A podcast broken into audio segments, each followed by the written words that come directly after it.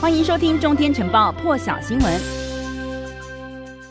早安，你好，欢迎加入全球现场时间。现在根据路透社报道呢，有两名消息人士表示，立陶宛官员正试图化解跟中国大陆之间的纷争，所以呢，现在就在讨论说，是不是要修改台湾官方驻立陶宛首都维尔纽斯代表处的中文名称。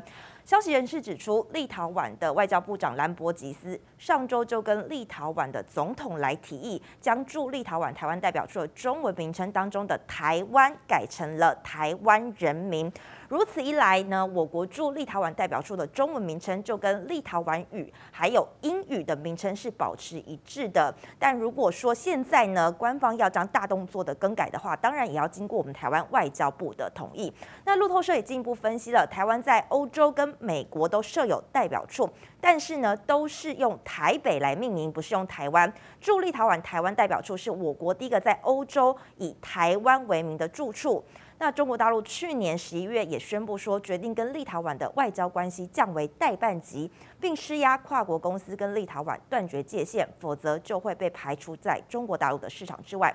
那路透社也表示说，企业被牵扯进政治争端是异常严厉的举动，而也使得北京跟欧盟发生冲突。不过呢，立陶宛总统办公室是拒绝对此报道做出评论。那我方的外交部也没有回复路透社的报道。接着我们持续关心疫情啊，拉警报，多位名人都确诊了。现在英国的摇滚传奇艾尔顿强呢，周二也确诊，而他也在他的 IG 上面宣布他确诊的消息哦，并且延后两场即将在德州达拉斯举办的演唱会。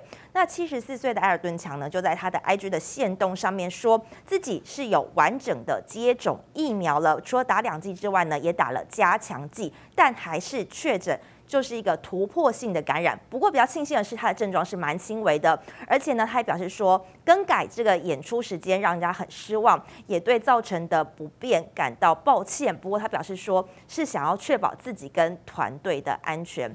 另外来看到日本的这一波疫情也是持续的升温，尤其是现在更是烧进了演艺圈。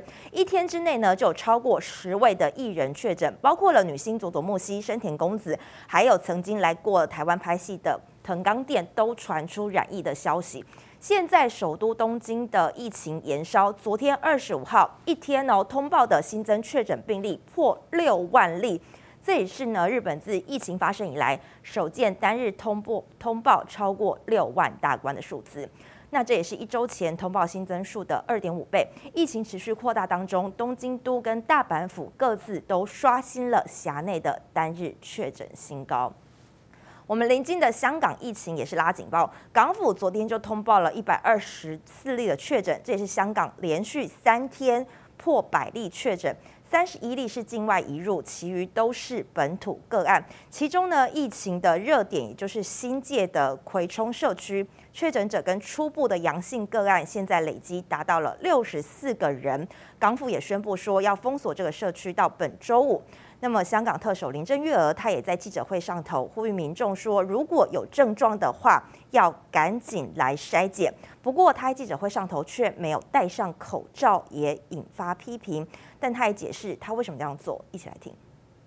But now I'm very somber, I'm very solemn because I'm very worried.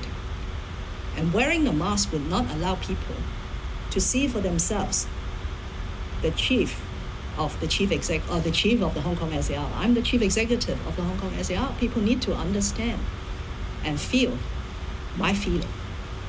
Now I'm very worried.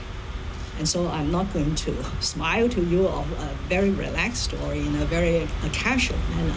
This is a very solemn occasion. 林郑表示说呢，他不戴口罩是因为说现在呢疫情很紧张，是个严肃的场合，所以他希望说所有的香港市民都能够听到特首的声音，听到他想要向公众传达的讯息，所以故故意是不戴口罩的，不是他忘记戴哦。所以呢，他是想要让大家感受到他的情绪，而他认为这也是特首的职责之一。以上就是这一节的全球现场。更多精彩国际大师，请上中天 YT 收看完整版，也别忘了订阅、按赞、加分享哦。